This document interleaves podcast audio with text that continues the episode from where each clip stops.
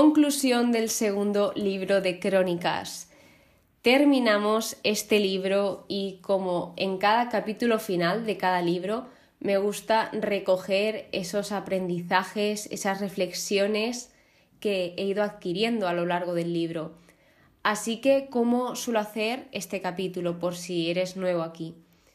Primeramente, hablo sobre cómo es Dios, cómo las personas que han ido apareciendo o cómo el autor habla de Dios. Por ejemplo, frases como Dios es y la completo. Luego de esto, la segunda parte de este capítulo, hablaré sobre las reflexiones que voy comentando punto por punto y las voy compartiendo con vosotros. Así que comenzamos. ¿Cómo es Dios? ¿Cómo lo han descrito en este libro?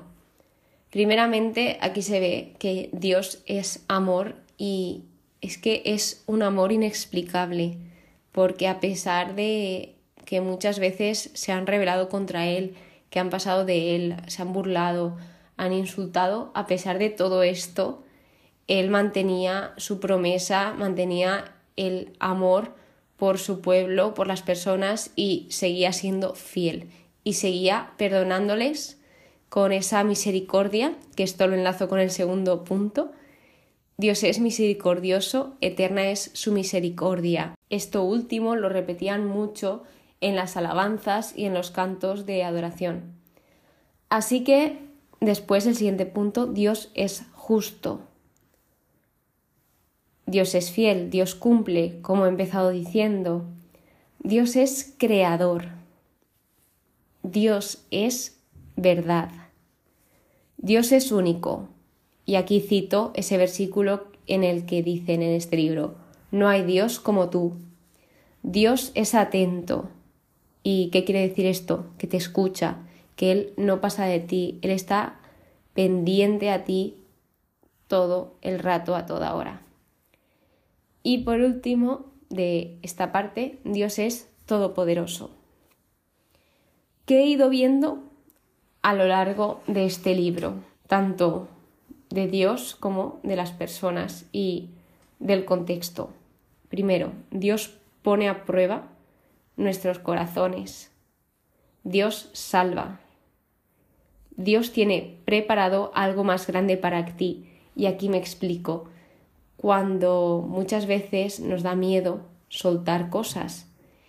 Y Dios tiene algo mucho mejor. En específico, en este episodio comentaba la imagen que se encuentra Jesús frente a una niña y esa niña tiene escondido detrás ese mini osito de peluche y Jesús, detrás de él, tiene escondido un enorme osito de peluche para ella, pero ya le da miedo dárselo cuando Dios tiene algo mucho más grande y nos pasa a todos que nos da miedo soltar cualquier cosa y Dios tiene algo mucho más grande para ti, pero primero tendrás que soltar ese mini osito para poder recibir con tus dos manos el osito tan grande.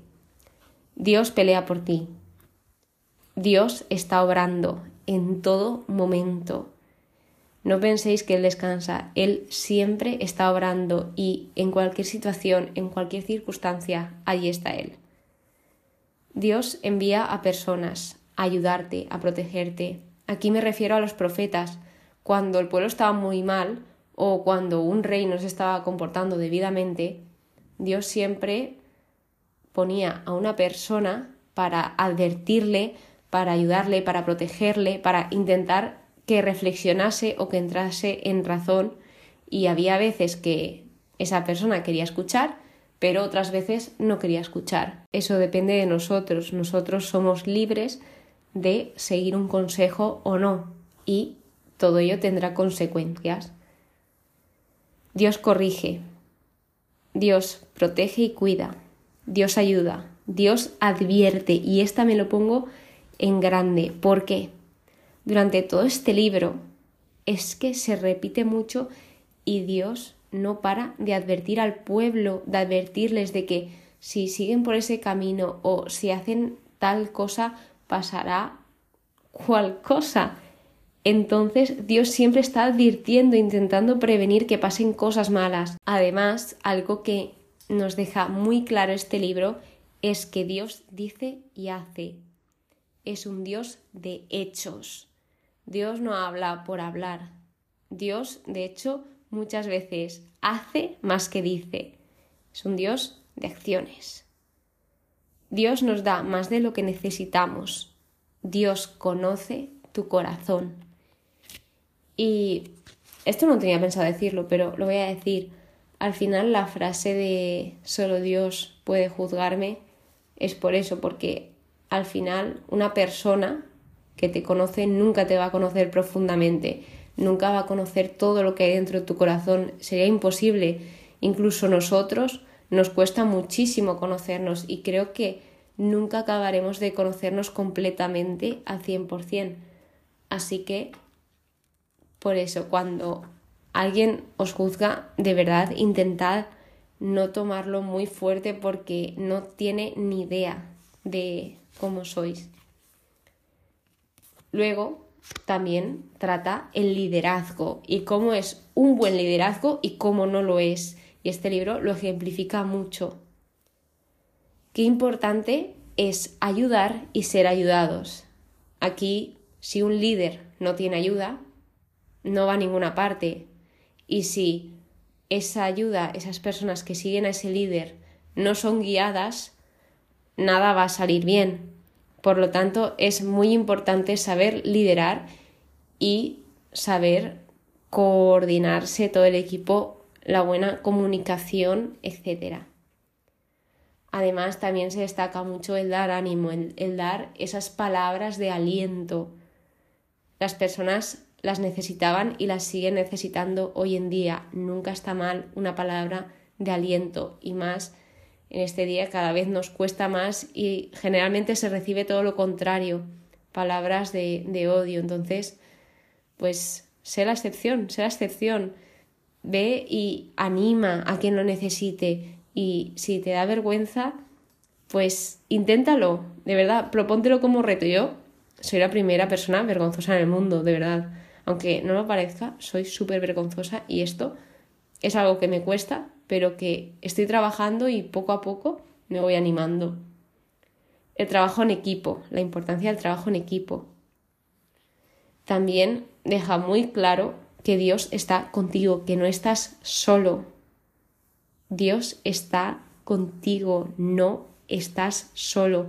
Si se te vienen pensamientos de que solo estoy, tal, ni caso, Dios está contigo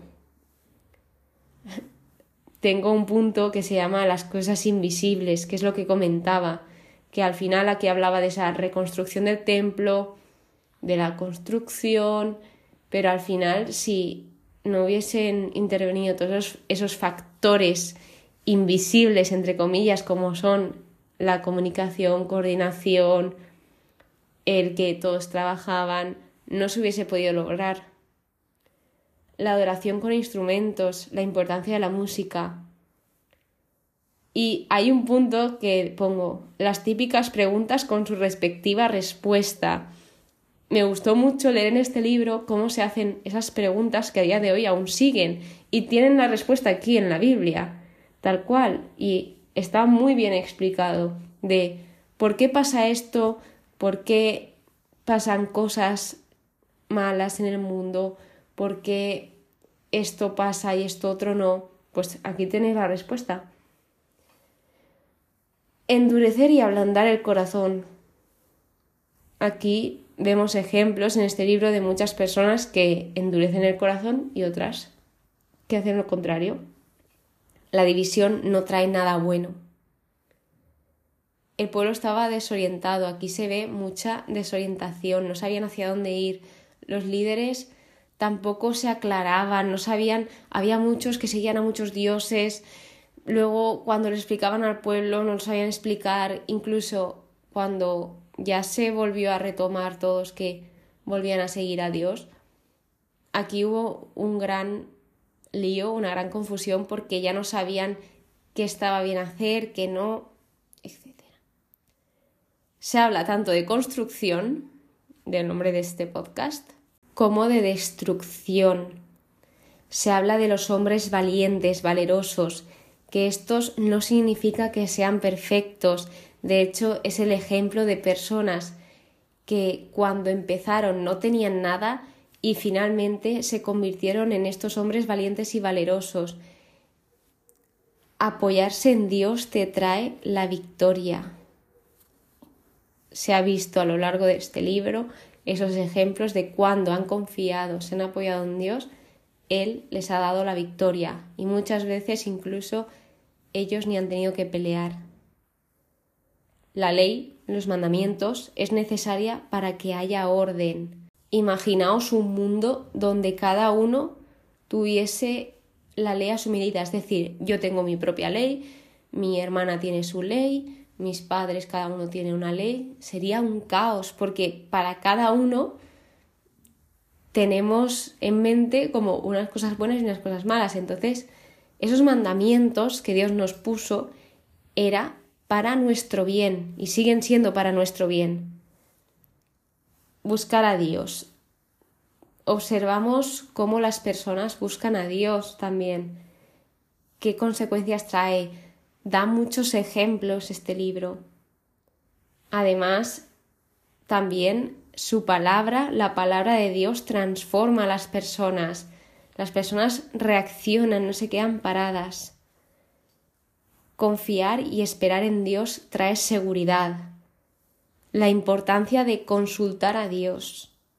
Y cuánto nos cuesta muchas veces. Y mira que es fácil, pero nos cuesta preguntarle a Él. Uf, también en este libro hemos visto que la verdad duele, la verdad escuece y muchas veces la verdad trae consecuencias de que hay personas que no quieren escucharla y acaban muy mal, pero al final la verdad siempre gana.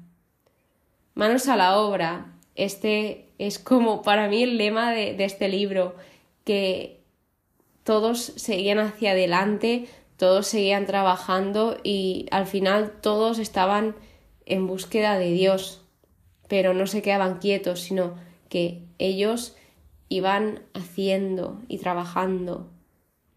Las personas de tu entorno influyen en ti. Ser y dar ejemplo. Cuando hables de Dios oirás burlas, insultos, rechazo, pero ayudarás a muchas personas. Esto pasaba, sigue pasando y pasará. Siempre habrá burlas, pero te aseguro que ayudarás a muchísimas más personas que personas se burlan de ti. Aunque no lo parezca, aunque digas, es que parece que no ayuda a nadie, te aseguro que sí. Hay muchas personas que les cuesta ir y reconocerlo y decirte, gracias, me estás ayudando. Y a lo mejor ahora mismo no te lo dicen, pero a lo mejor dentro de X días, X meses, X tiempos, cuando ellos se vean preparados, si se ven en algún momento preparados, no es fácil. Nunca es tarde para seguir, buscar, conocer a Dios. Siempre estás a tiempo. No pierdas la esperanza, mantén la esperanza. No dejes de confiar, sigue confiando. La oración es el arma más poderosa. En este libro se observan muchas conversiones. Y por último, acabo esta conclusión concluyéndolo con Mira todo lo positivo de tu historia. Cada día es un milagro. Este libro destaca lo positivo desde el libro de Samuel hasta los libros de Reyes.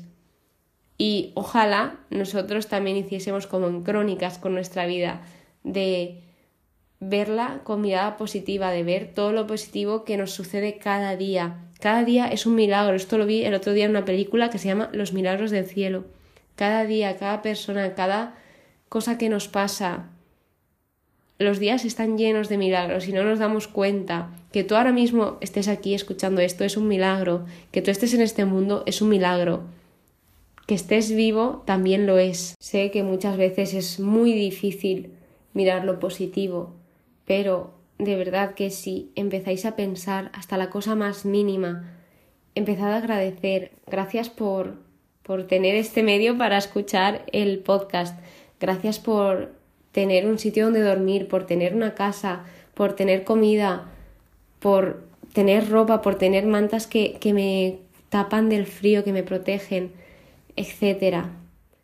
Así que quedaos siempre con lo positivo o intentadlo, porque os aseguro que sí, obviamente hay momentos duros, momentos que no son positivos, pero hay muchísimos más positivos que negativos. El problema es que nos afectan más los negativos que los positivos, pero en nuestras manos está trabajar por cambiar esto y agradecer siempre de forma positiva.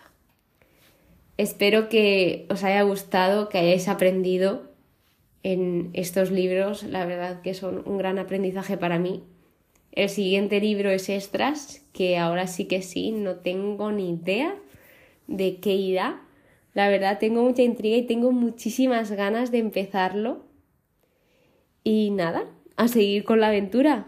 Gracias por escucharme. Nos vemos en el siguiente episodio. Que Dios te bendiga.